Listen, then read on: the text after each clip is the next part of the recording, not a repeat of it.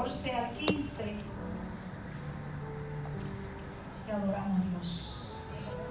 Vamos a seguir orando por los hermanos que están enfermos. Nuestra hermana Jenny está convaleciendo, está, está enfermita. Nuestra hermana Alma también está enfermita. Vamos a seguir orando los unos por los otros. Génesis capítulo 40, versículo 14 al 15 y el versículo 23. Estamos hablando eh, eh, bajo el tema dando frutos. Aleluya. Y hemos hablado en Galatas capítulo 5, versículo 22, más el fruto del Espíritu es amor, gozo, paz. Y en esta mañana vamos a estar hablando de la paciencia. Gloria al Señor. Eh, lee la palabra en Génesis capítulo 40, versículo 14. Lee la palabra en el nombre del Padre, del Hijo y de su Santo Espíritu. Y el pueblo de Dios dice: Acuérdate pues esto es José hablándole al copero. Acuérdate pues de mí cuando, te, cuando tengas ese bien y te ruego que uses conmigo de misericordia y hagas mención de mí a Faraón y me saques de esta casa, porque fui hurtado de la tierra de los hebreos y tampoco he hecho aquí por qué me pusiesen en la cárcel. El 23. Y el jefe de los coperos no se acordó de José, sino que se le olvidó.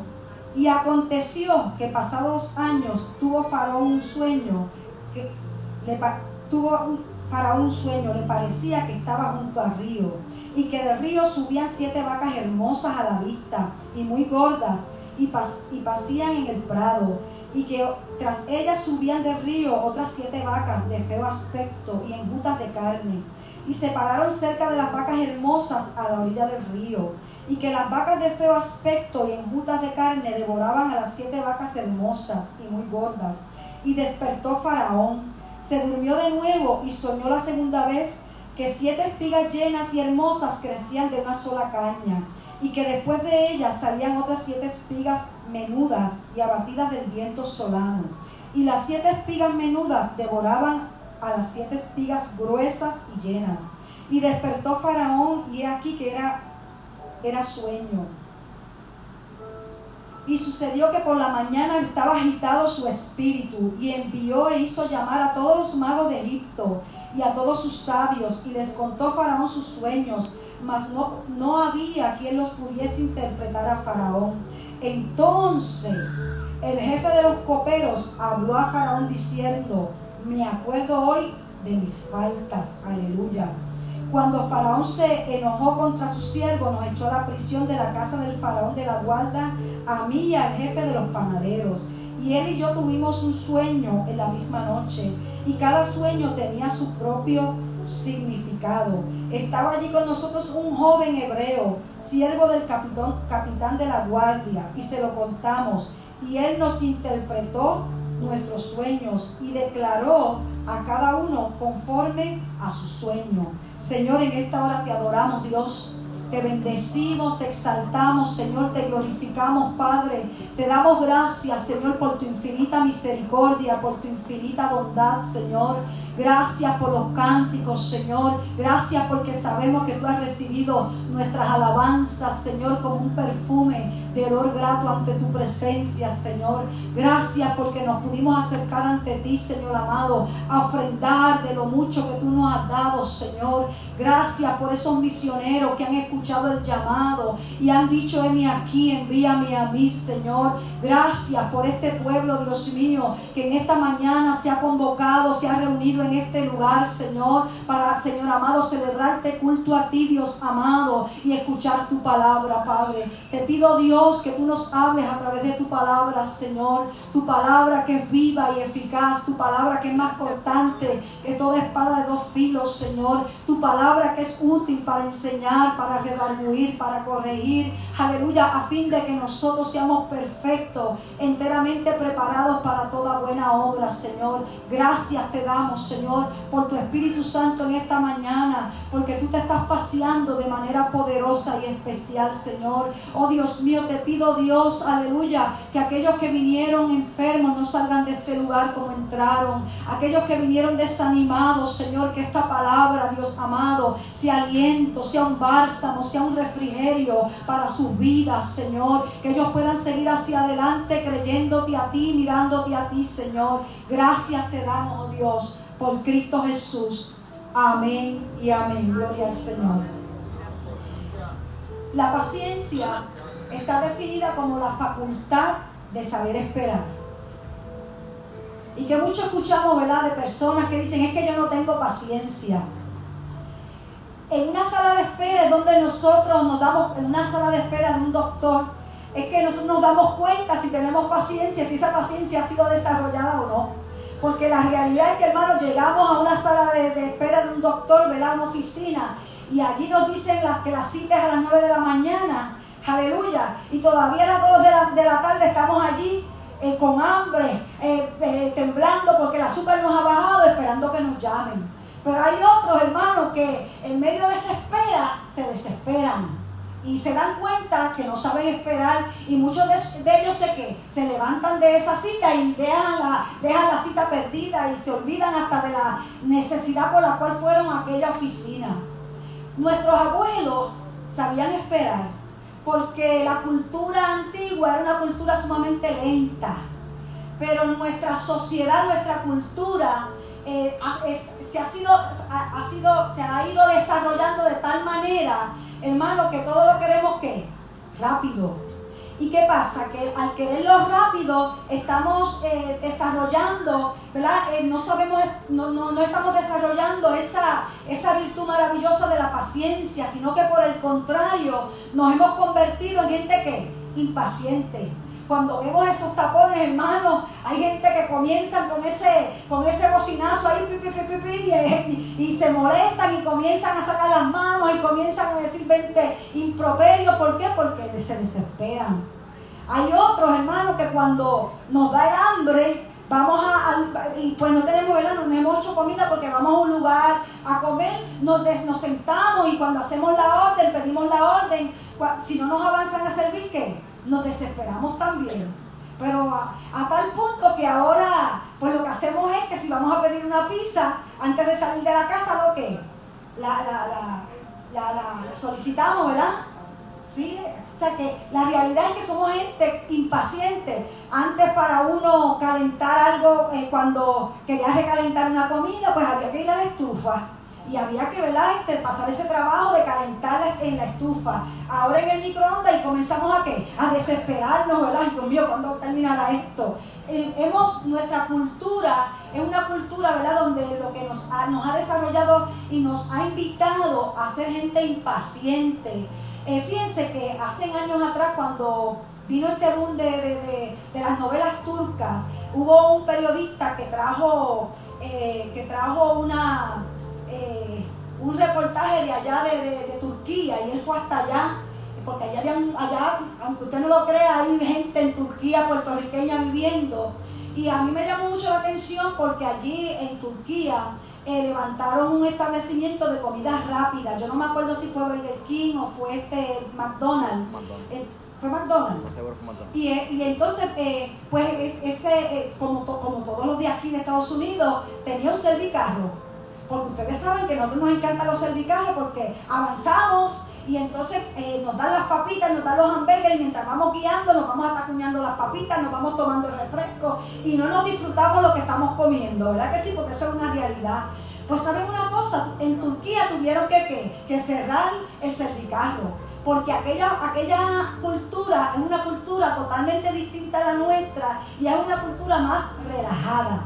Que cuando ellos salen de qué? a comer, ellos disfrutan el entrar a un restaurante y compartir allí con qué? Con su familia. Que no es como nosotros que, bueno, espérate, voy a comer fuera, pero yo quiero las cosas a prisa. Y si no me las dan rápido, me voy a otro lugar. Y entonces está la situación de que si no te la dan a cierta cantidad de tiempo, te la tienen que regalar porque sea parte de la oferta. O sea que nuestra cultura no es, lo que ha desarrollado que nosotros seamos gente impaciente.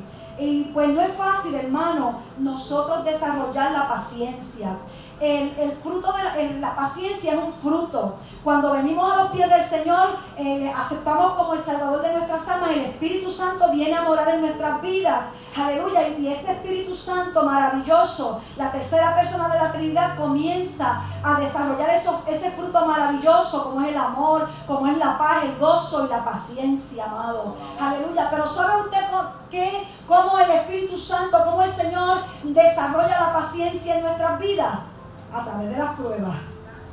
Aleluya. Santiago 1.3 dice, sabiendo que la prueba de nuestra fe produce paciencia.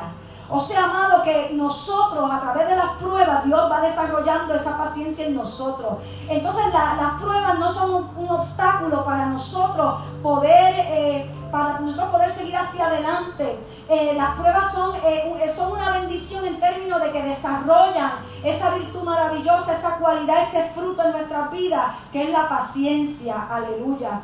Y entonces la realidad es, amado, que nosotros, Dios quiere que desarrollar en nosotros madurez. Y una persona que es impaciente no es una persona madura. Y lo vemos eh, eh, como ejemplo principal, lo vemos en los niños. ¿Qué pasa con los niños? Los niños usted le dice espera, no saben esperar. Los niños cuando quieren algo, ¿qué hacen? Lo quieren en ese momento. Y en muchas ocasiones nosotros los, adultos hacemos eso con el Señor. Queremos, ¿verdad? Oramos al Señor y le pedimos al Señor por ciertas necesidades nuestras y, las, y queremos que de la noche a la mañana Dios nos conteste las peticiones, aleluya. Y el Señor en, muchas ocasiones nos dice que sí, pero en otras nos dice espera, aleluya. ¿Y por qué? Porque Él quiere que desarrollar en nosotros madurez. El Señor no quiere que nosotros seamos niños consentidos. Usted lo ve, esos niños consentidos en la, en la, tienda, usted no lo ha visto en esta época. Que hay muchos hay muchos juguetes y esos nenes cuando van allí a la tienda y ven un juguete que lo agarran y, ahí lo cogen y la mamá le dice suéltalo y no lo quieren soltar y hacen un berrinche, gritan, patean y allí la mamá y el papá tratando de calmarlo y pasando la vergüenza, ¿verdad? Porque ese niño está que y es lo que quiere que ese juguete en ese momento, amado. Así que si usted quiere que su nene en la casa berrinche, enséñele en la casa. Porque hermano, en la tienda cuando ve ese montón de juguetes no va a poder aprender. Tiene que, yo ayer, cuando tenía como 3 o 4 años, en la casa yo le decía, vamos para las tiendas.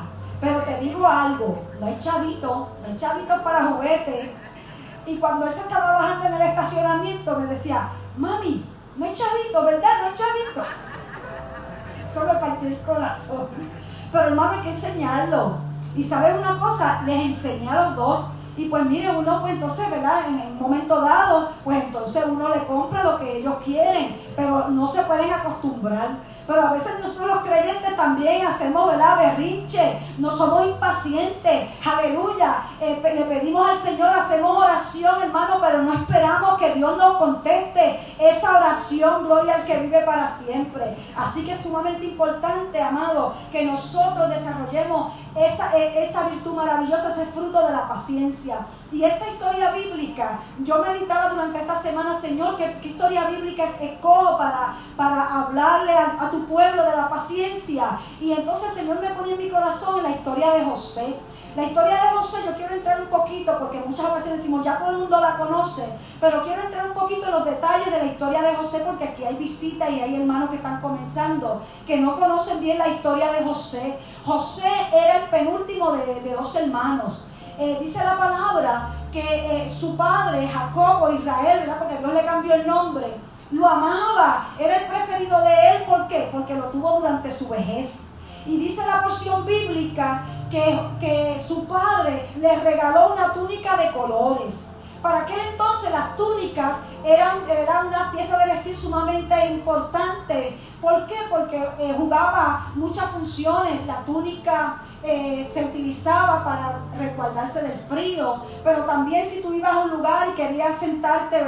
Eh, sobre un, pasto, una grama, ahí tú ponías la túnica como un, tipo de, como un tipo de alfombra. No solamente eso, también la túnica se utilizaba para arropar a los niños pero también se utilizaba como una prenda que se daba como préstamo, como garantía de un préstamo.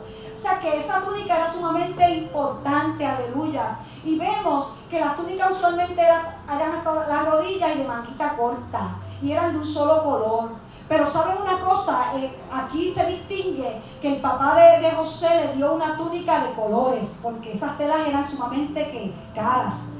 Y era una túnica especial. Esas túnicas de colores solamente lo llevaban los nobles y, los jefes de tribu, gloria al Señor. Y entonces, esta, esta, este regalo que el papá le hizo a este hijo, le, produjo que en, sus hermanos envidia, le, produjo celo, le produjo enojo, amado a tal punto que ellos, eh, eh, sus hermanos mayores le aborrecieron y quisieron en un momento dado que matarlo, gloria al Señor. Pero como ellos eh, uno de ellos se ideó que lo vendieran, había, eh, había una caravana de ismaelitas que estaba pasando, se, se idearon que este, venderlo. Porque también José, el Señor a temprana edad, a los estamos hablando a los 17 años, el, Señor le dio unos sueños a José, le dio dos sueños, donde le revelaba de una manera eh, profética el futuro de él que él iba a ser, él, iba a ser este gobernador, él, iba a tener una posición alta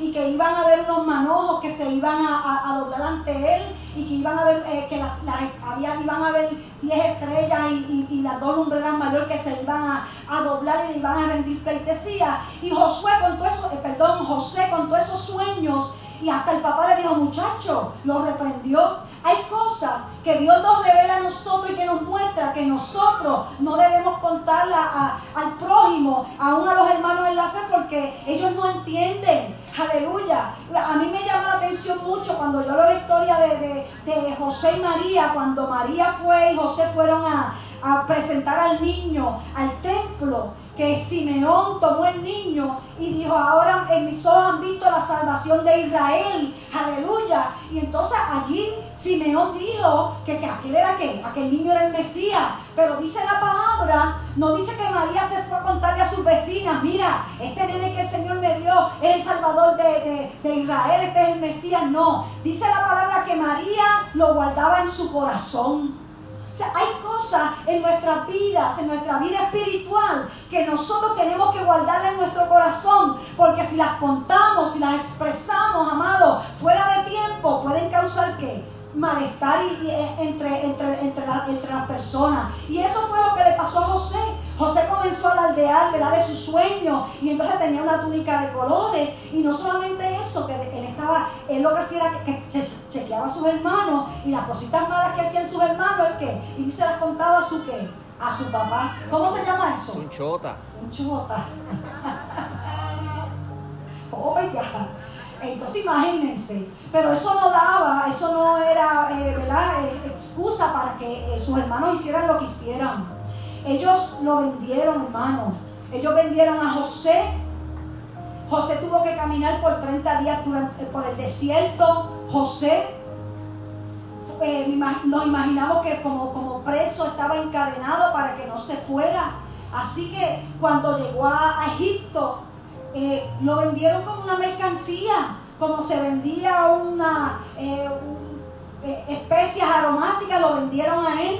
No solamente José ahora de ser el preferido de su padre, ahora pasó a ser esclavo. No solamente, hermano, pasó a ser esclavo, sino que estaba en un lugar, en una cultura totalmente distinta a la de él, con, con un idioma distinto, eh, eh, una cultura sumamente avanzada, porque ustedes saben que la cultura egipcia era una cultura avanzada para aquella época. Él estaba acostumbrado con su familia, ellos eran un pueblo nómada que iban de aquí para allá y de allá para acá buscando qué? Buscando pasto para sus ovejas, para su rebaño. Y ahora encontrarse en Egipto con aquellos, aquellas casas eh, bonitas, con aquella gente adinerada. En Egipto lo que había era o ricos o bien pobres. Hermano, y en esa cultura ahí el Señor introdujo a, José, amado. Pero me, llama la atención porque José dice la palabra que aún en medio de aquel pozo Dios estaba con José. Con José.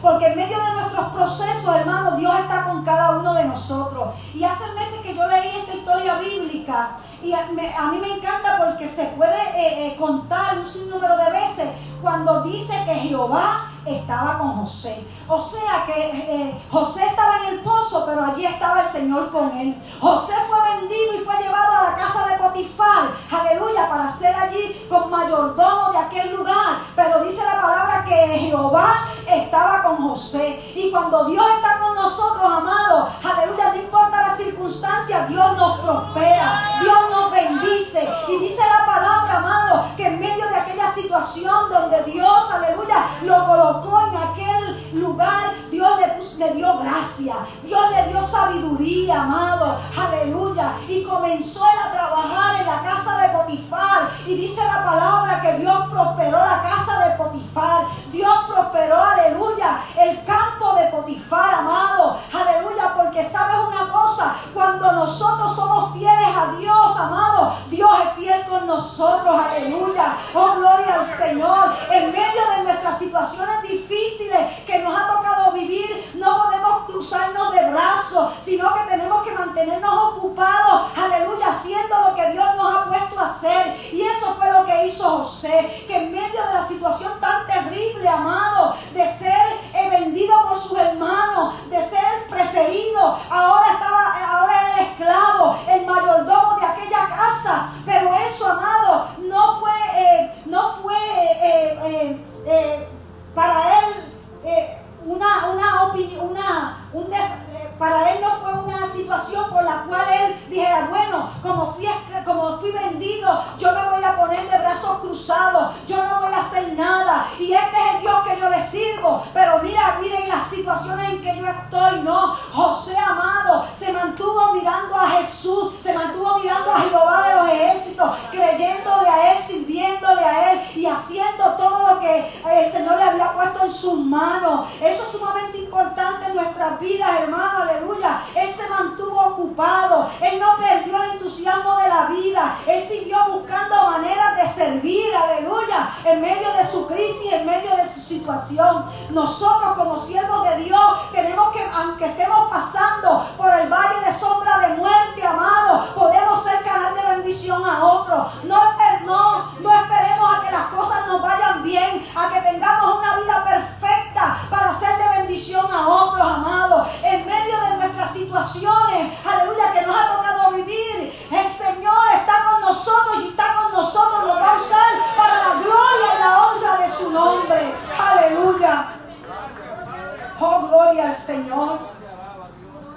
Qué maravilloso, hermano que él allí fue fiel al Señor y Dios le prosperó. Aleluya, gloria al que vive para siempre.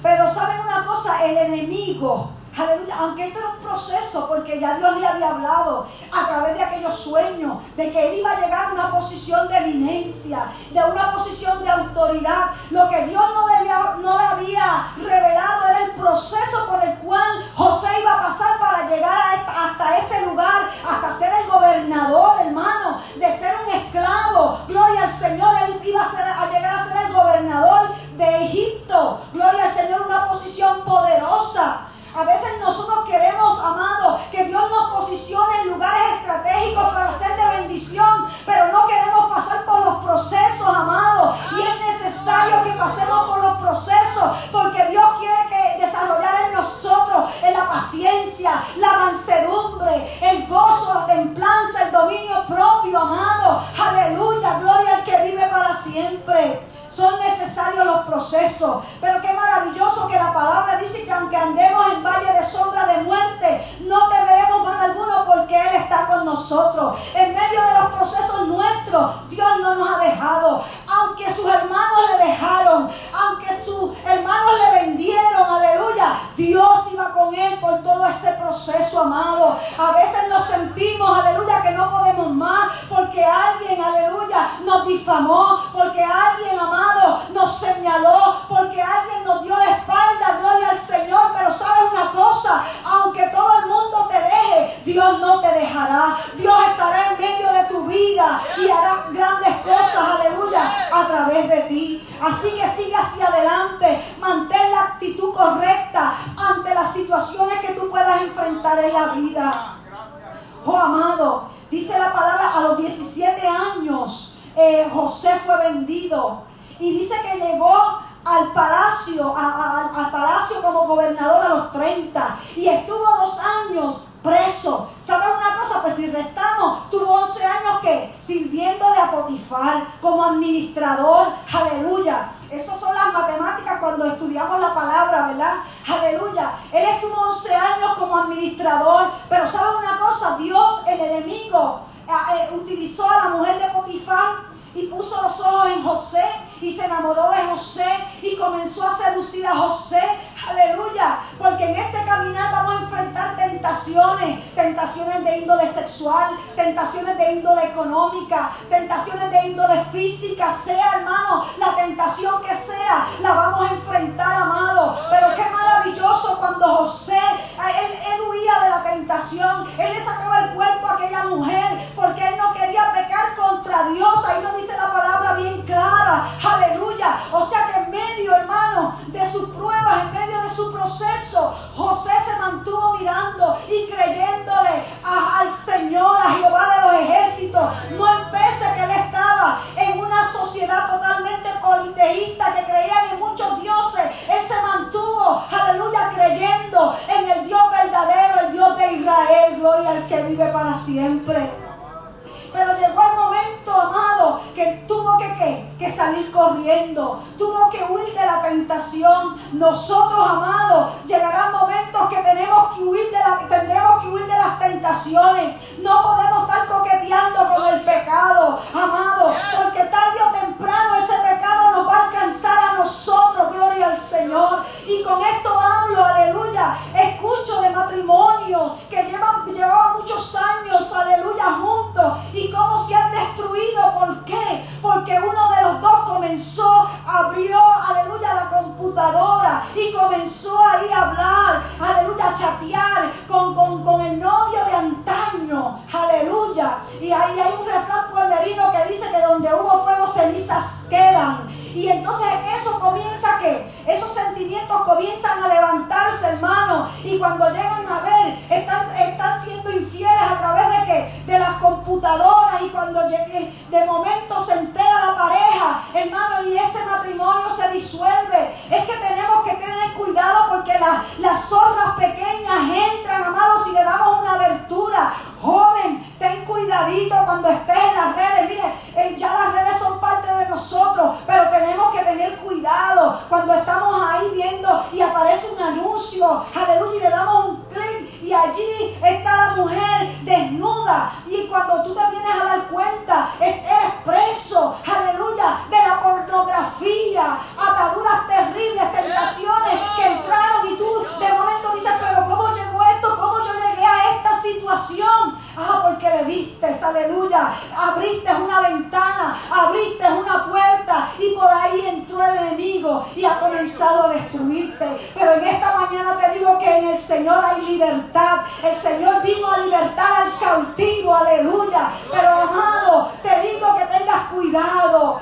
que te cuides, gloria al Señor. José, un hombre soltero, aleluya, que tal vez podía haber pudo haber pensado, bueno, aleluya, eh, esta es la, la, mujer de mi jefe. Y pues, ¿qué voy a hacer?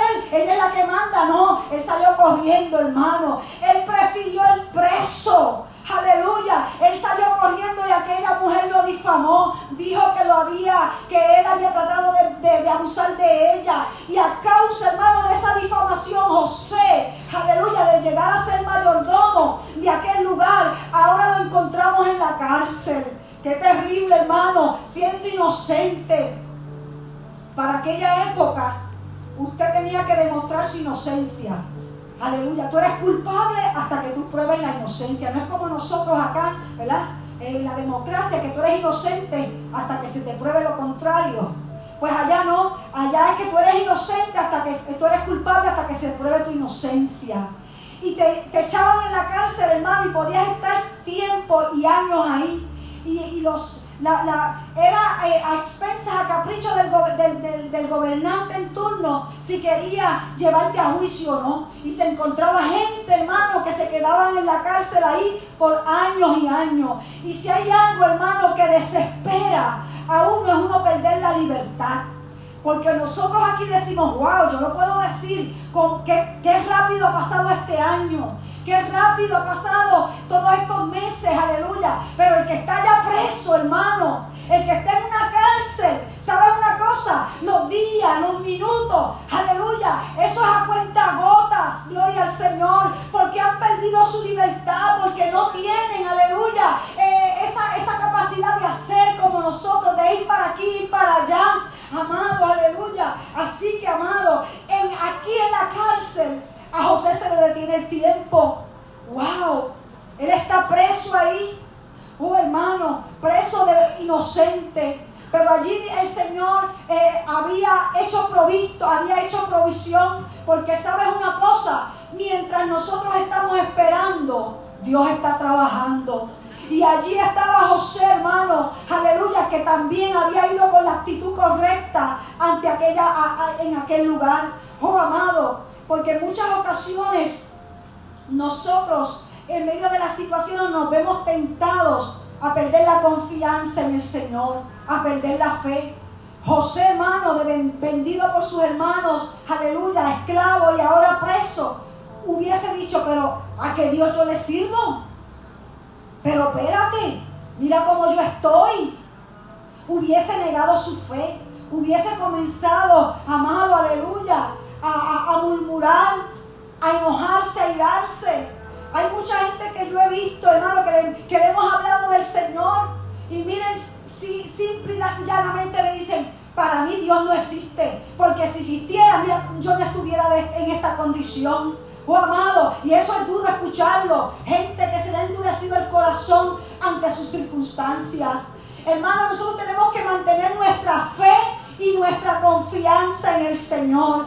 Por tanto, nosotros tenemos que pedirle al Señor que nos ayude, aleluya, desarrollar la paciencia, que es la facultad de saber esperar. Oh amado, y cuando, cuando las cosas están bien, el tiempo pasa ligero. Pero cuando las cosas, hermano, no andan tan bien, hermano, ¿verdad? Que usted como que, como que ese tiempo de, en medio de, esa, de ese problema, de esa situación, aleluya, es como, es como que prolongado, como que usted como que el tiempo no corre. Aleluya. Pero la realidad es que tenemos que orarle al Señor para que nos ayude a, a saber, a desarrollar, a desarrollar la paciencia. Nos encontramos con José pero qué maravilloso que José mantuvo una actitud positiva y allí el carcelero vio que José eh, tenía gracia, favor de Dios. De eso estábamos hablando esta semana, este viernes. La gracia de Dios, el favor de Dios. Aleluya. Gloria al Señor. Y allí José siguió que trabajando. Oiga, qué maravilloso. Es que en medio de las situaciones usted sea un canal de bendición que la gente que está allí dice, wow, pero ese hombre tiene algo distinto. Que usted no esté allí murmurando, hablando, aleluya, entre dientes, que no esté allí maldiciendo, que en medio de la situación, hermano, él fue un hombre distinto, una actitud distinta, diferente, porque tenía a Jehová. Y dice la palabra que allí lo pusieron como jefe, aleluya, como líder de aquella cárcel. Y allí había un copero y un panadero que ellos, oh hermano, porque uno piensa que tal vez él pensaba que Dios no estaba trabajando. Y a veces nosotros pensamos que Dios no está trabajando en nuestra situación porque como que no salimos del hoyo, como que no salimos de la dificultad, como que no salimos al otro lado. Y esa, esa, esa prueba se hace fuerte y larga. Pero qué maravilloso, amado, que los bastidores Dios está trabajando, aunque nosotros no lo veamos. Y vemos aquí que el Señor estaba trabajando, aunque José no lo estaba viendo. Aleluya, Dios le dio dos sueños al copero y al panadero. Y José los pudo interpretar cada uno de ellos. Y no solamente los interpretó, sino que se cumplieron al pie de la letra. El panadero, amado, aleluya, el rey le quitó la vida. Y, y al copero lo restauraron a su posición en el palacio. Aleluya. Y allí fue cuando entonces cuando ah, de momento el, copero y el panadero iban a salir, eh, José le dice a le dice al copero, acuérdate de mí cuando tú salgas de aquí. Oiga, no, no, no te preocupes, que yo me voy a acordar de ti, en la agenda tuya, en la agenda mía estás tú. Yo no sé cuántos de ustedes, ustedes, hay personas que han perdido sus trabajos y van con ese resumen y lo entregan. Y entonces la persona dice, no te preocupes que te vamos a llamar.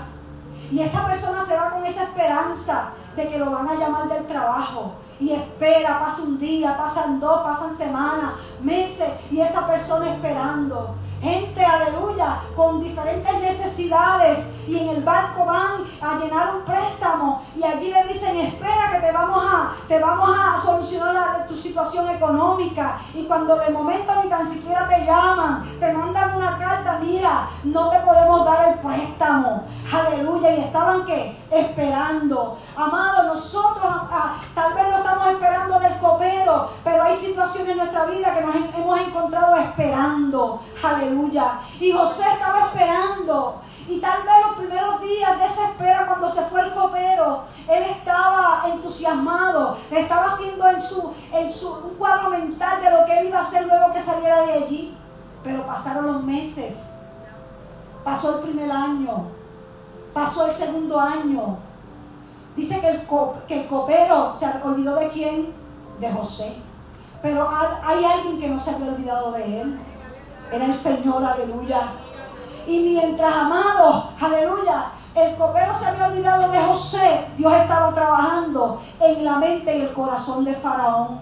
Le dio esos dos sueños, aleluya. Y no solamente estaba trabajando en el corazón y en la mente de, de, Faraón, sino también en los sabios que los turbó para que aquellos sabios no pudieran interpretar aquel sueño, aquellos sueños. Ah, y ahora Ahora el, copero se acordó de que allá en la cárcel, aleluya, había un hombre hebreo, un hombre que le había interpretado los sueños a ellos y habían salido al pie de la letra.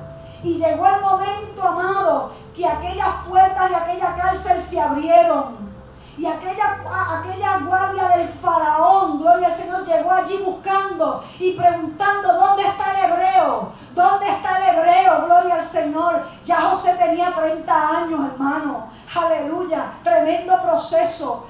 Aleluya. Y allí estaba el hebreo. Eh, eh, eh, mal, mal, arreglado, aleluya, con andrajo. Dice la palabra que lo afeitaron, que lo arreglaron, que le pusieron ropa, amado, porque a la presencia del faraón la persona no podía ir, ¿verdad? Como quiera. Nosotros a la presencia del rey de reyes no vamos como quiera. Nos ponemos nuestros mejores vestidos, amados, para ir a la presencia de nuestro Dios, aleluya. Gloria al Señor. Y allí dice la palabra que cuando él fue, Dios le dio gracia. Pero hermano, a mí me llama la atención cuando, cuando el, el, faraón, el rey puso su confianza en José. Hermano, él pudo, él pudo haber salido de allí con tanta ira, con tanto enojo por aquel proceso tan fuerte que le había tocado vivir. Pero una cosa yo sé, que Dios no nos da más carga de la que nosotros podemos llevar. Dios lo procesó, hermano. Pero en todo ese proceso, si vamos observamos y meditamos, Dios le enseñó lo que era ser un buen mayordomo. En la casa de Potifar lo que lo preparó como mayordomo. En la cárcel allí también, hermano, él, él, él, administró aquello allí también. ¿Por? Porque Dios lo iba a poner en una posición de mayordomía y Dios lo tenía que preparar, aleluya. Y allí vemos que él en medio de, de toda esta situación, él le dice, no está eh, dice, le dice al faraón, eh, no está en mí, Dios será el que le dé respuesta propicia a faraón. O sea que él reconoció, hermano, que el, que le daba la sabiduría, la gracia, era, era el Señor. Qué maravilloso que aquí ya no vemos un José que le alardeaba de sus talentos, como lo hizo cuando era un niño, un jovencito de 17 años. Aquí vemos un José totalmente maduro y alardeando de quién? De Jehová de los ejércitos, diciendo que toda gloria es del Señor. José había alcanzado madurez, José había sido procesado, José amado en medio de todo ese proceso, Dios había desarrollado la paciencia, aleluya. José había esperado de manera maravillosa y especial, aleluya, para llegar a aquel, a, cumplir esos planes que Dios tenía para él. Gloria al Señor. Qué maravilloso. Me pregunto en esta mañana si usted y yo en medio de situaciones difíciles, nosotros mantenemos nuestra fe y nuestra confianza en Dios, aleluya. tenemos la capacidad de esperar cuando hacemos oración al Señor. Daniel dice la palabra que oró al Señor y dice que inmediatamente aquella oración fue contestada. Pero hubo, aleluya, hubo en aquella, en la atmósfera celestial, hubo una, una batalla eh, espiritual, que aleluya, aquel príncipe de Persia se opuso para que, aleluya, aquella oración fuera contestada el mismo día, 21 días, 3 semanas, aleluya, de batalla en los aires, para que aquella oración fuera contestada en la tierra, amado. Nosotros tenemos que desarrollar paciencia. En muchas ocasiones oramos al Señor, clamamos y nos desesperamos, nos impacientamos y no vemos, gloria al Señor, los resultados de nuestra oración contestada. ¿Por qué? Porque nos, desanimamos, aleluya. Y en muchas ocasiones comenzamos a murmurar en contra de Dios. Ay, que mira, yo estoy así, esta enfermedad me está oprimiendo, tal vez he hecho algo malo, Dios no me quiere contestar y Dios queriéndote bendecir y hay una, aleluya, en la, en la atmósfera espiritual hay una batalla que se está librando y tú estás desenfocado. Necesitamos enfocarnos, amados. Si, aleluya, si tres cosas ayudaron a José a esperar, número uno fue que José guardó silencio. En todo, hermano, son varios capítulos de esta historia. En toda esta historia vemos que no vemos a José hablando, murmurando, refunfuñando en contra de Dios, sino por el contrario, amado. Él aprendió, como dice la palabra, gloria al Señor estar quietos y conocer que yo soy Dios. Él aprendió a estar quieto en medio de la adversidad. Guarda silencio ante Jehová y espera en Él. No te alteres con motivo del que prospera en su camino. Aleluya. Hay gente, amado, que usted le dice, gloria al Señor, espera en el Señor. Dios te va a bendecir. Pero comienzan a mirar a aquel impío, aquel que no tiene a Dios, que está, prosperando. Y dicen, yo le voy a dar la espalda a Dios porque yo estoy caminando en los caminos del Señor, pero yo no veo bendición de parte de Dios. Y aquel, aleluya, que no le sirve al Señor, tiene los bolsillos llenos, tiene la nevera llena, tiene la cena llena, anda en un buen carro. ¿Y para qué yo le voy a servir al Señor? Se están impacientando a causa, aleluya, de aquel que prospera. Amado, aprende, aleluya, a desarrollar paciencia. Gente, amado, que tuvieron muchos años esperando, aleluya, que sonara la y ya se cansaron de esperar, aleluya, al deseado de las naciones, al rey de reyes y señor de señores, amados. Es necesario que nosotros, que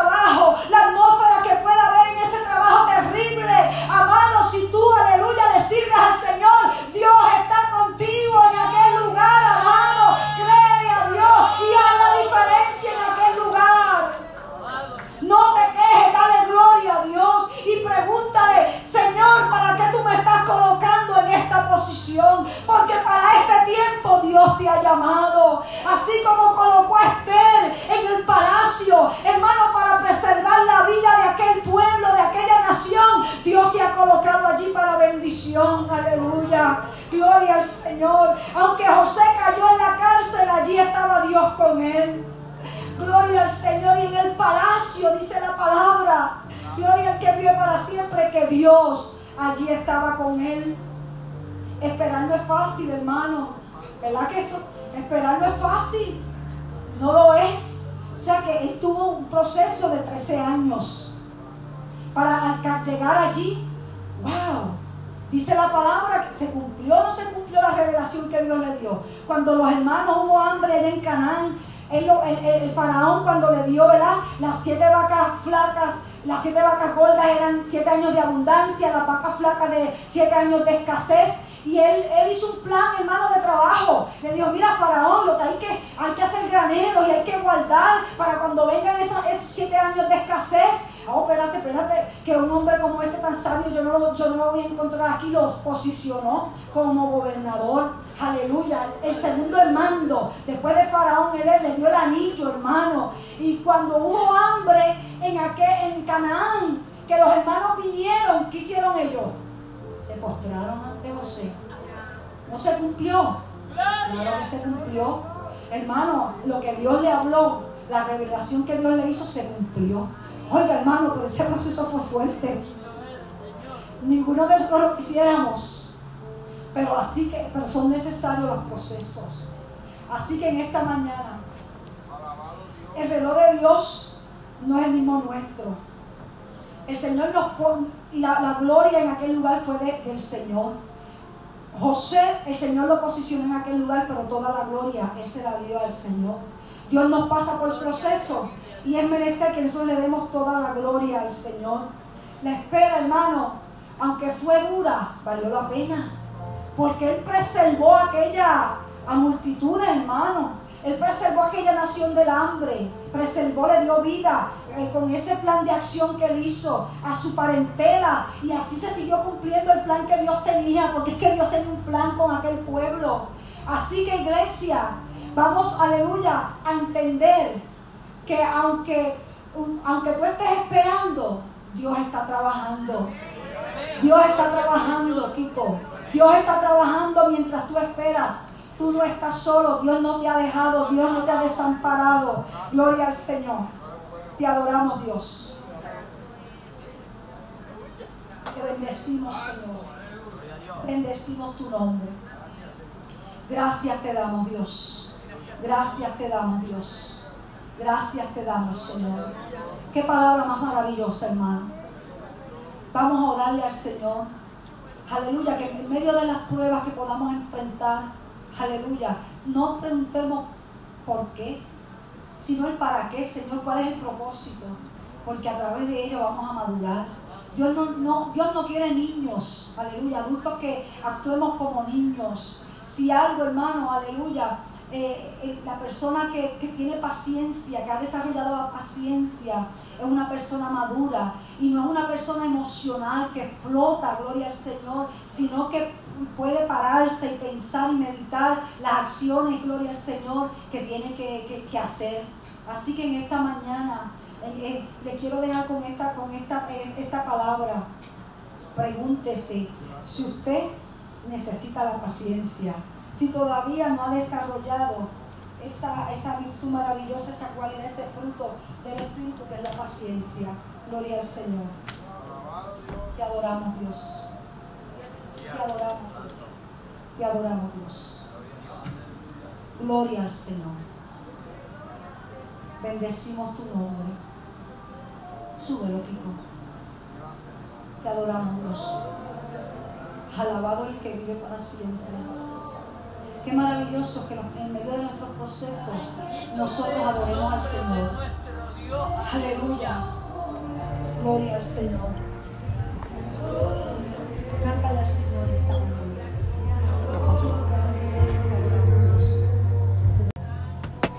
Santo. Te adoramos Dios. En todo lugar se está hablando de las resoluciones para el nuevo año. Y mientras oraba y hablaba con mi Señor, le preguntaba, ¿qué resoluciones como iglesia debemos tener? Aleluya y mantener. Ayer veía las noticias, decía que de un 8 a un 10% de las personas solamente alcanzan las resoluciones de su nuevo año, porque no hay determinación. Pero yo digo, hermano, que eso es allá en el mundo. Porque la iglesia de Jesucristo es una iglesia determinada. Gloria al Señor. Así que la palabra en Filipenses capítulo 3, versículo 13 leen la palabra en el nombre del Padre, del Hijo y de su Santo Espíritu. Y el pueblo de Dios dice, hermanos, yo mismo no pretendo haberlo ya alcanzado, pero una cosa hago, olvidando ciertamente lo que queda atrás y extendiéndome a lo que está delante. Prosigo a la meta, al premio del supremo llamamiento de Dios en Cristo Jesús. Aleluya.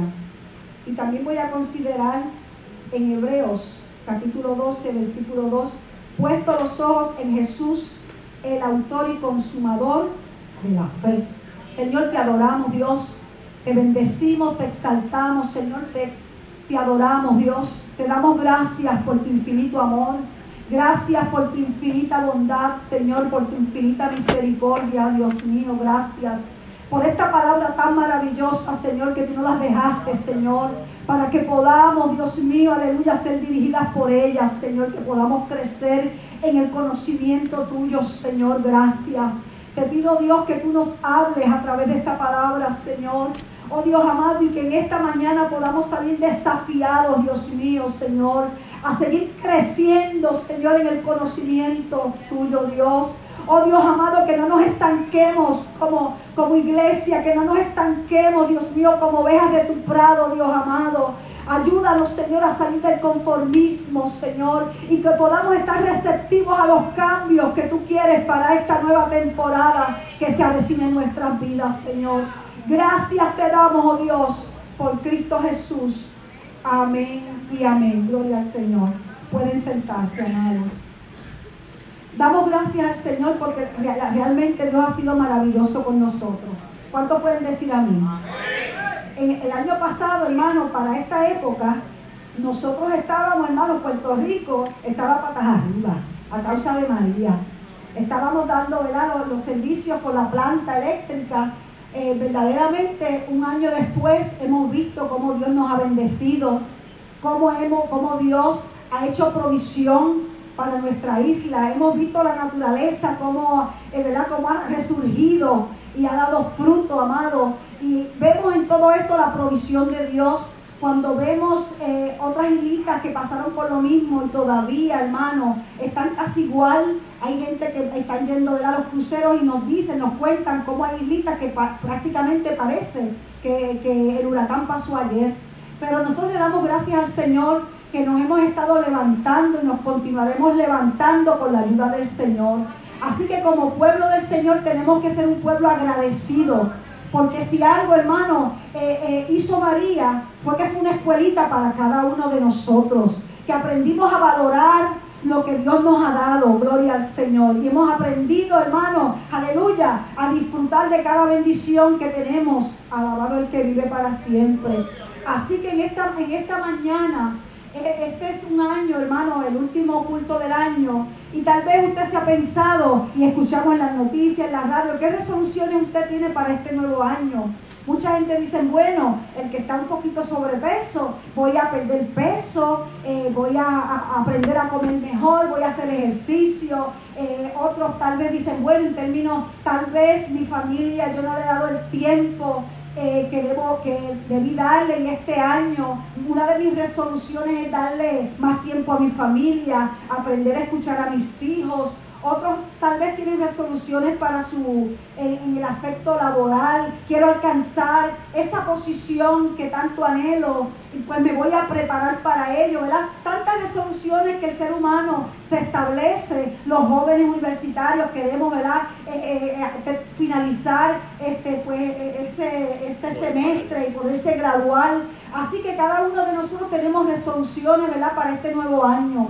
Pero en términos espirituales, la iglesia del Señor, hermano, tenemos que tener resoluciones también. Cada uno de nosotros tenemos que, porque una, la resolución eh, implica que nosotros nos detengamos y pensemos, amado, aleluya, que necesitamos necesitamos seguir creciendo, necesitamos cambios, amado, porque muchas veces creemos, bueno, ya yo llegué a este nivel y está bien con eso, no. Dios quiere que nosotros crezcamos, amado, aleluya.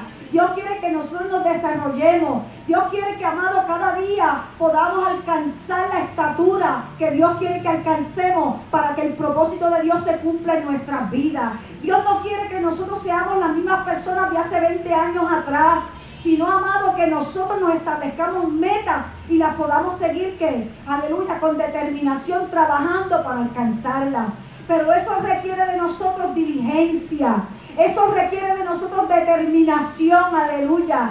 El, apóstol Juan en, su tercera epístola, gloria al Señor, le, le, escribió a Gallo y le decía, yo quiero que tú seas prosperado en todo, que tengas salud, que así como prospera tú qué, tu alma. Dios quiere que nosotros prosperemos en todos los aspectos, pero muchas veces como seres humanos, hermanos, nos enfocamos, nos esforzamos, aleluya, en prosperar económicamente, en prosperar materialmente, en prosperar profesionalmente, pero relegamos, aleluya, la prosperidad espiritual, que Dios quiere que nosotros crezcamos, que nosotros sigamos, aleluya, creciendo, aleluya, en el Señor. Y por eso en esta mañana, hermano, quiero hablarle de dos grandes resoluciones para nosotros los creyentes. La primera, aleluya, es que tenemos que mantener nuestra mirada puesta en Jesucristo.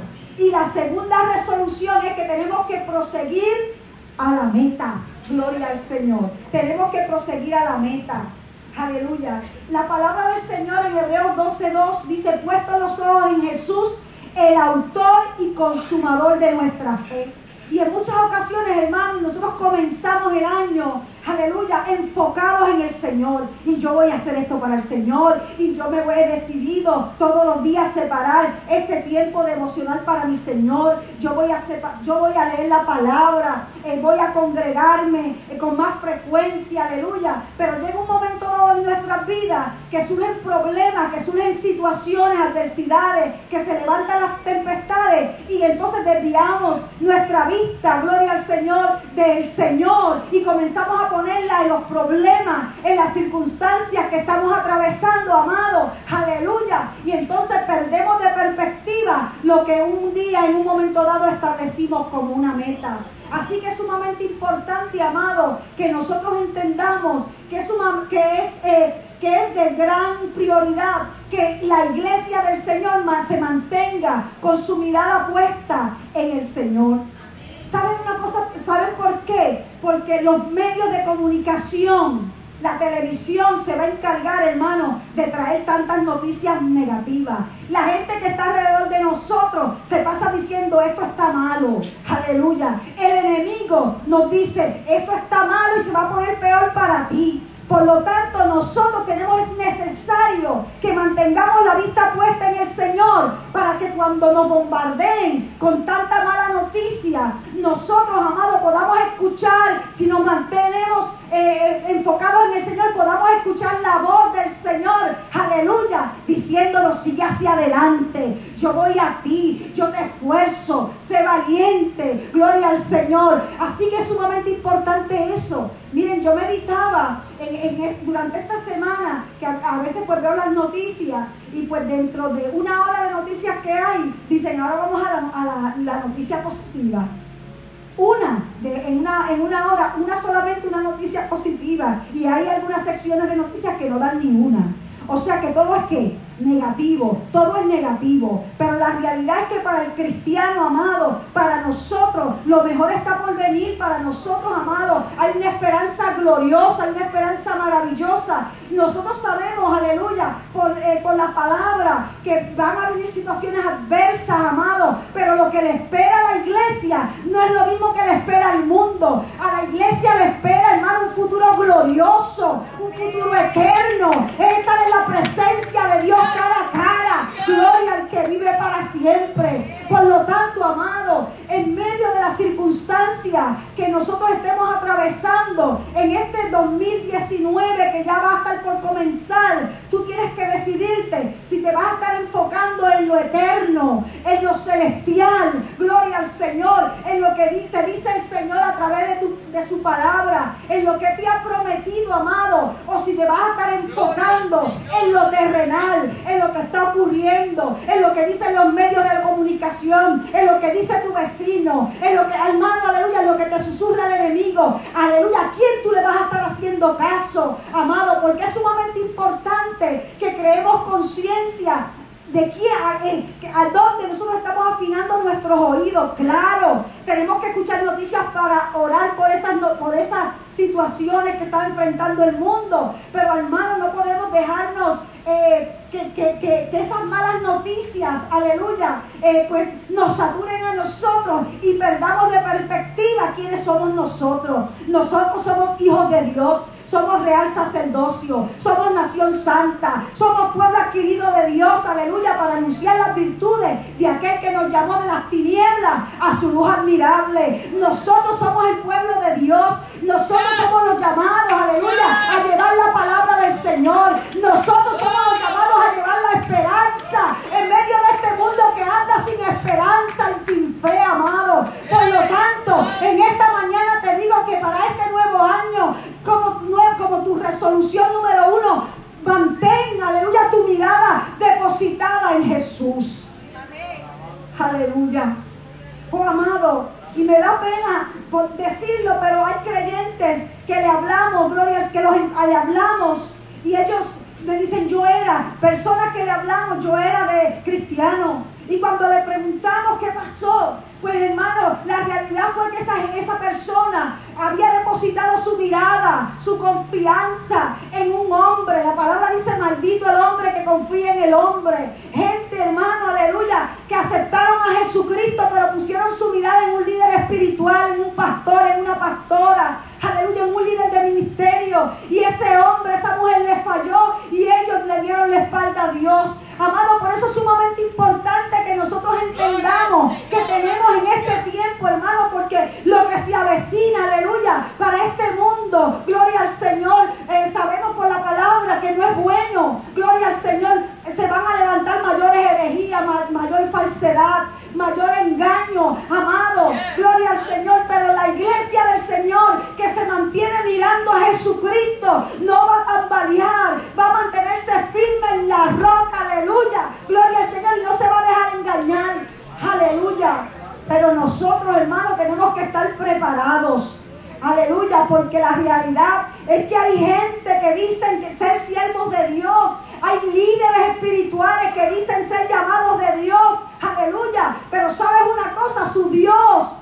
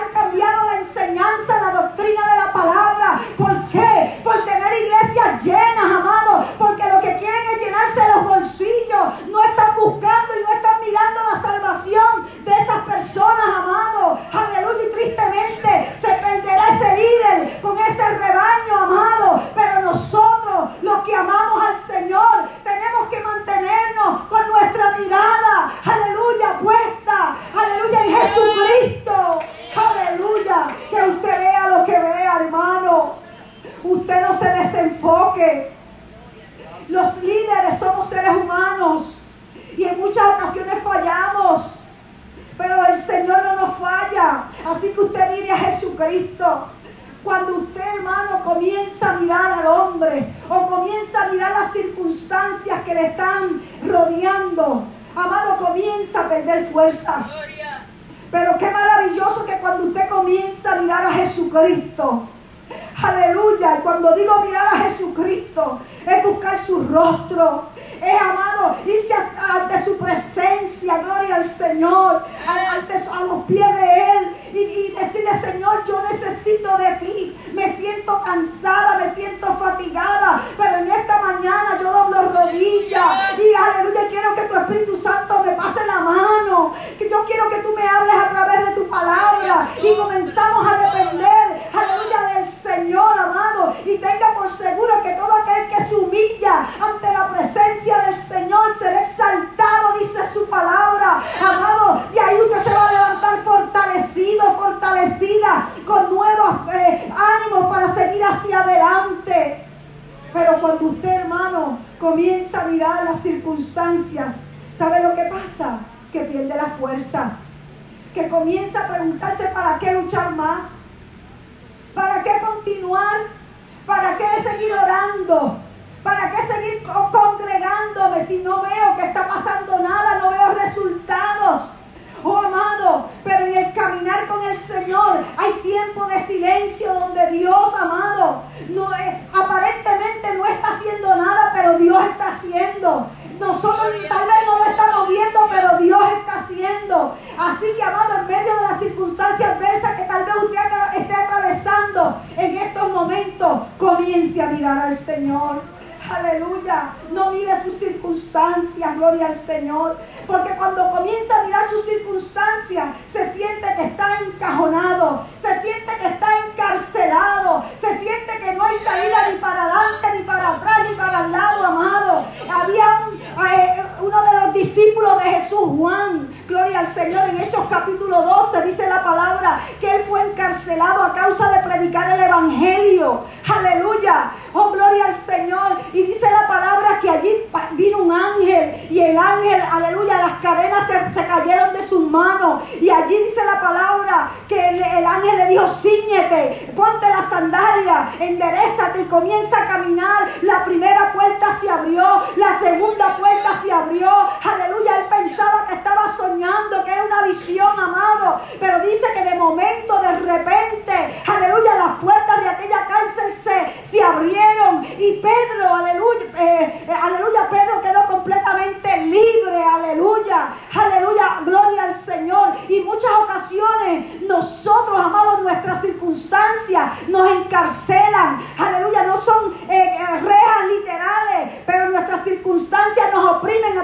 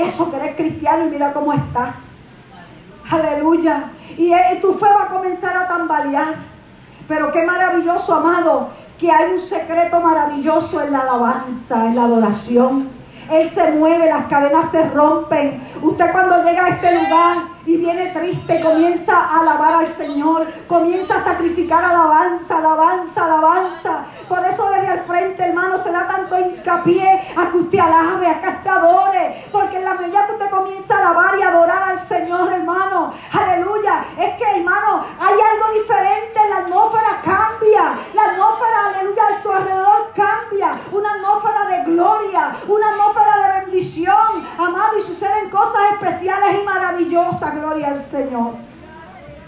Adoramos tu nombre. En nuestra decisión, hoy decidimos, gloria al Señor, comenzar el año enfocándonos en lo eterno y mirar a Cristo. O seguir mirando lo terrenal y permitiendo que nuestras circunstancias nos limiten. Gloria al Señor. ¿Cuál será tu resolución? ¿Mirar a Cristo o seguir mirando las circunstancias que estás atravesando? Mirar a Cristo, gloria al Señor, es lo mejor. Alabado el que vive para siempre. Nosotros, los creyentes, estamos llamados a caminar por fe y no por vista. Alabado, alabado sea el Señor. Dice la palabra en Hebreos 11, 6. Sin fe es imposible agradar a Dios. Y el que se acerca a Dios crea que le hay, crea que le existe y que Él es galardonador, que Él recompensa a los que le buscan. Qué maravilloso que nosotros podamos empezar a caminar por fe que aunque yo no vea, hermano, lo que Dios me ha prometido, yo sigo caminando y yo sigo declarando esa promesa y sigo hacia adelante. Como, ¿verdad? Eh, eh, eh, en algunas predicaciones se ha hablado que no podemos soltar nuestra promesa, lo que Dios nos ha dado. Tenemos que abrazar la mano para seguir hacia adelante. Así que usted no suelte su promesa, manténgase mirando a Cristo, gloria al Señor, porque cosas grandes vamos a ver, gloria al que vive para siempre, si nos mantenemos mirando a Cristo.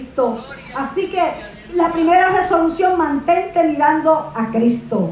Aleluya. La segunda, prosigue a la meta. Aleluya. El apóstol Pablo, gloria Señor, eh, este texto tan maravilloso, hermano, yo mismo no pretendo haberlo alcanzado, pero una cosa hago, olvidando ciertamente lo que queda atrás y extendiéndome a lo que está delante. Prosigo a la meta, al premio del supremo llamamiento de Dios en Cristo Jesús. Aleluya. La meta, hermano, es el lugar donde, donde tenemos que llegar. ¿Y a dónde es que nos, la iglesia? ¿Cuál es su meta? ¿Cuál es la meta de la iglesia? Un día llegar a la presencia de Jesucristo. Para eso estamos aquí, hermano. Porque un día queremos ver cara a cara a quién? A nuestro Salvador. Aleluya. El mundo la pone que las metas este, en, respecto a la salud, eh, a, los, ejercicios, todo eso es bueno, hermano, en términos laborales, familia, eso es bueno. Pero eh, hoy quiero enfatizar lo espiritual. Eh, tenemos que nuestra meta, hermano, no podemos desenfocarnos, mantenernos mirando, proseguir a la meta, porque la realidad es que muchas personas aceptan a Jesucristo, pero se quedan ahí en la salida y no comienzan a qué?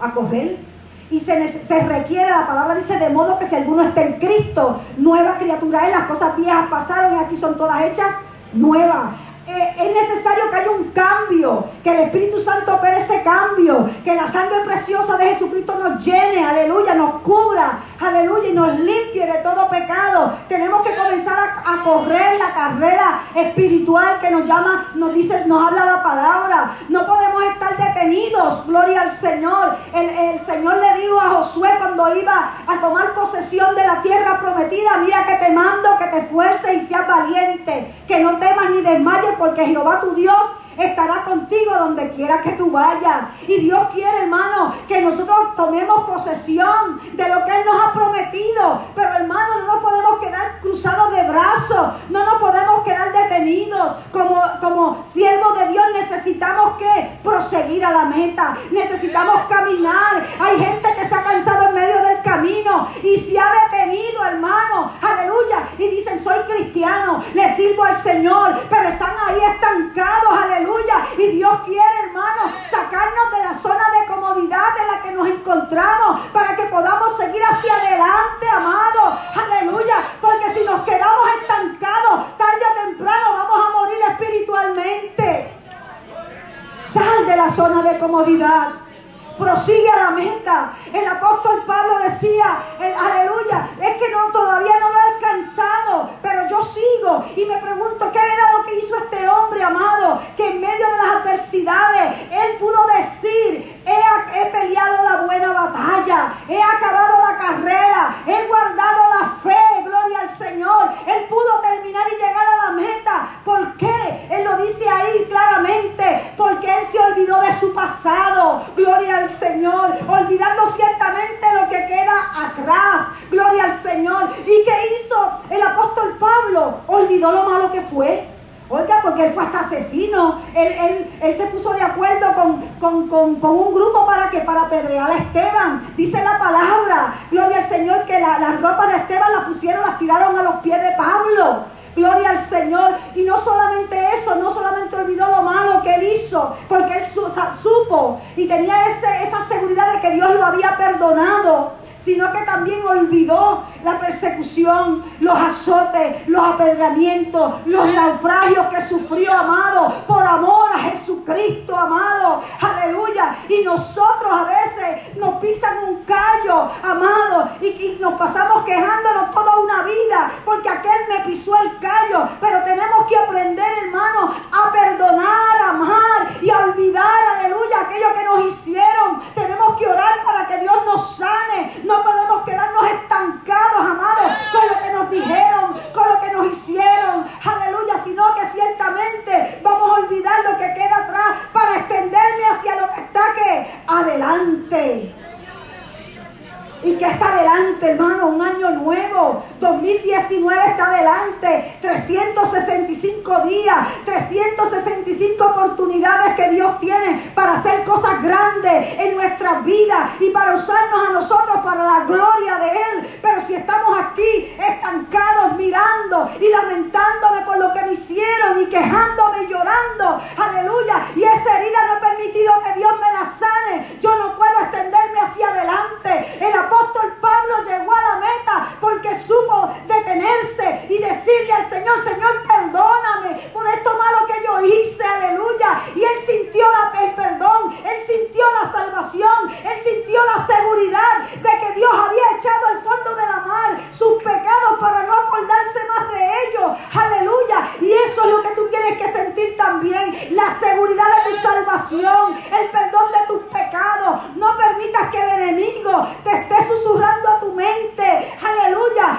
Tú te crees que estás salvo, que estás salva con lo malo que tú eras, con lo mala que tú eras. Eh, el, enemigo tiene razón, era, pero ahora eres nueva criatura en Cristo. Aleluya. Gloria al Señor.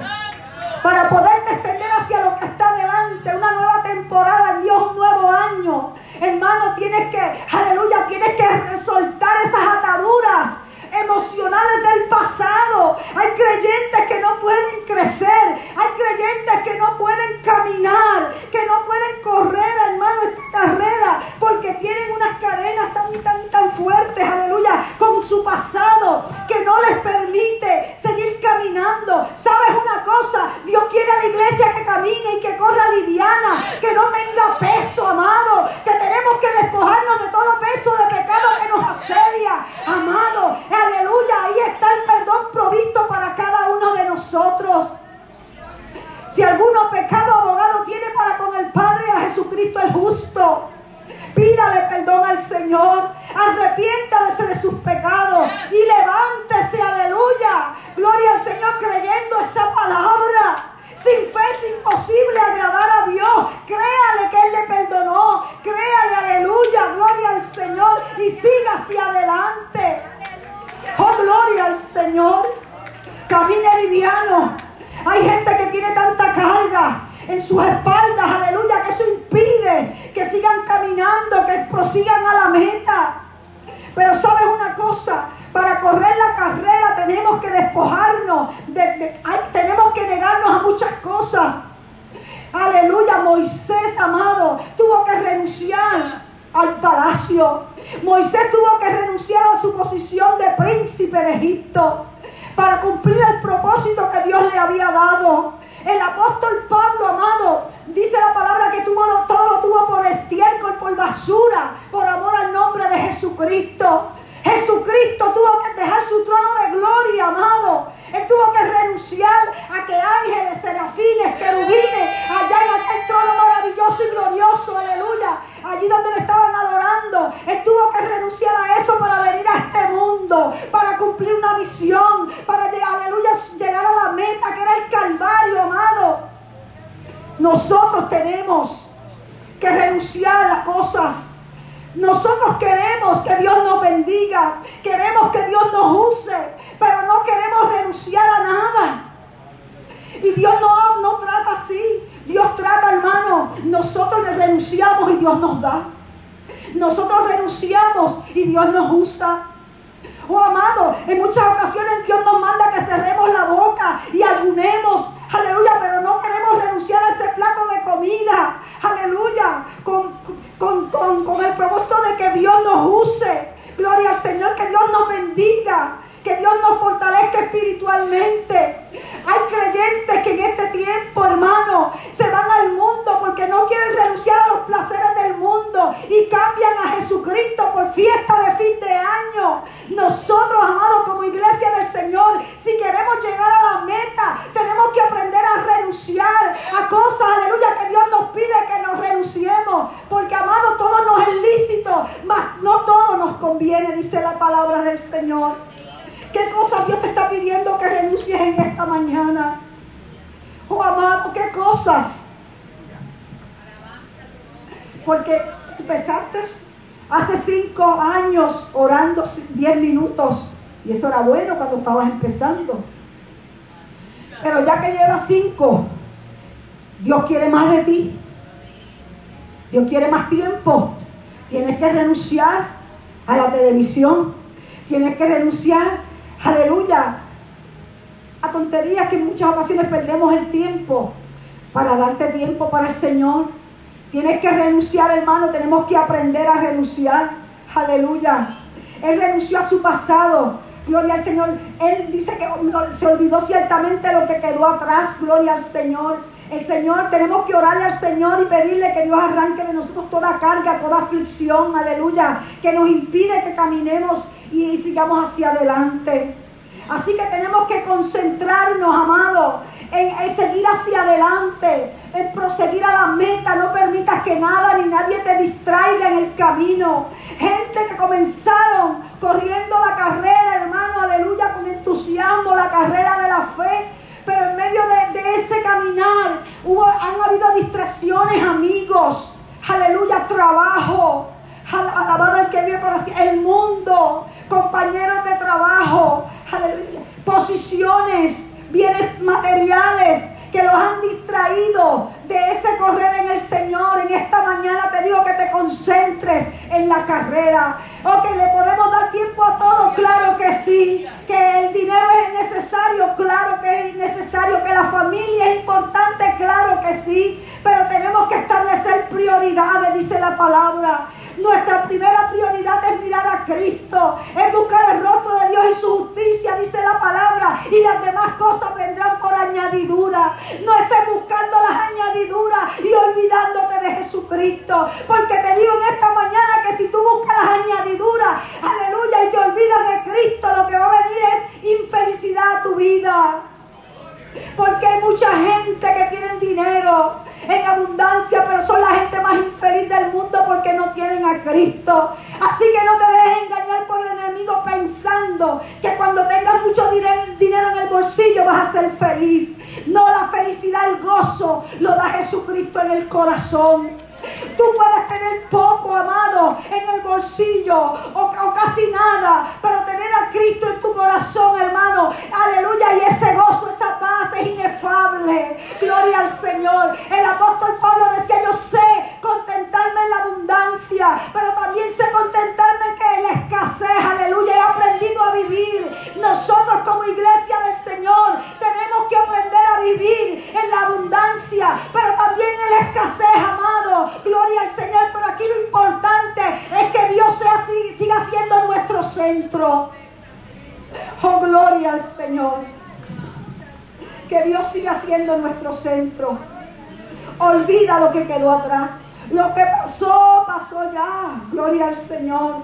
Isaías 43, 18, 19 dice, no os acordéis de las cosas pasadas, ni traigáis a memoria las cosas antiguas he aquí que yo hago cosa nueva, pronto saldrá a luz. Yo hago cosa nueva, año nuevo y cosas nuevas que Dios quiere hacer en nuestras vidas. ¿Cuántos dicen amén? ¿Cuántos están a la expectativa de lo que Dios tiene para nosotros en este nuevo año? Aleluya. Yo quiero nuevos cambios. Yo quiero, aleluya, nuevas experiencias en el Señor. Así que, amados, vamos a estar a la expectativa. No, no, no, no comencemos el año con resignación como tú quieras, Señor. Aquí estoy yo. No, no te resignes. Dios tiene cosas lindas para darte. Hermano, nuestro Dios es un Dios creativo. Aleluya. Nuestro Dios es un Dios creativo. Aleluya. Dios hace cosas nuevas. Y Dios quiere hacer cosas maravillosas durante este nuevo año que ha de comenzar. Así que háblale al Señor. Pídele, aleluya, que comience a trabajar en tu corazón, que comience a generar ese deseo de cambio en ti, porque el cambio trae resistencia, amado. Gloria al Señor, pero ábrete a las posibilidades y a las oportunidades que Dios tiene para ti. Ya yo he comenzado a orar, Señor, yo quiero cosas nuevas en ti.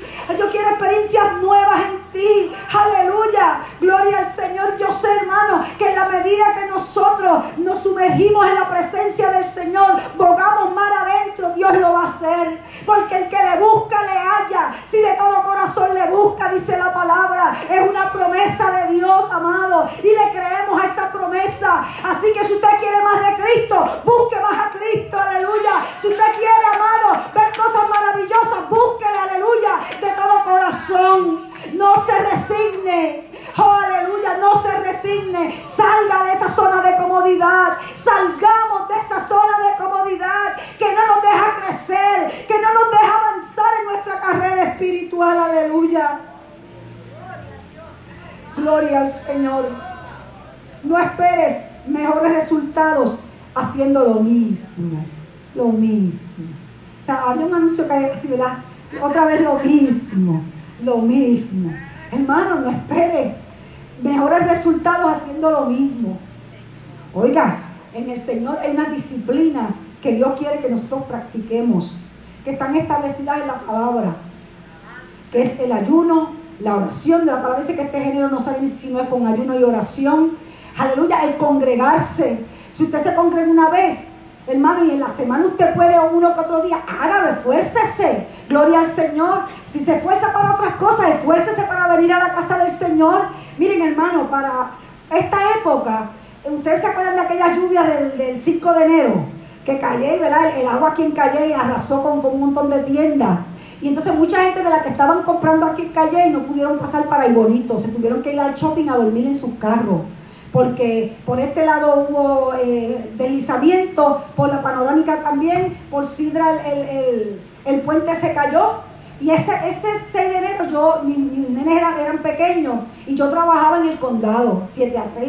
Y ese, bueno, esa noche llovió a cántaro, casi un diluvio. Y me levanté temprano y José Luis me dijo, no, no vas a ir sola, yo te voy a llevar.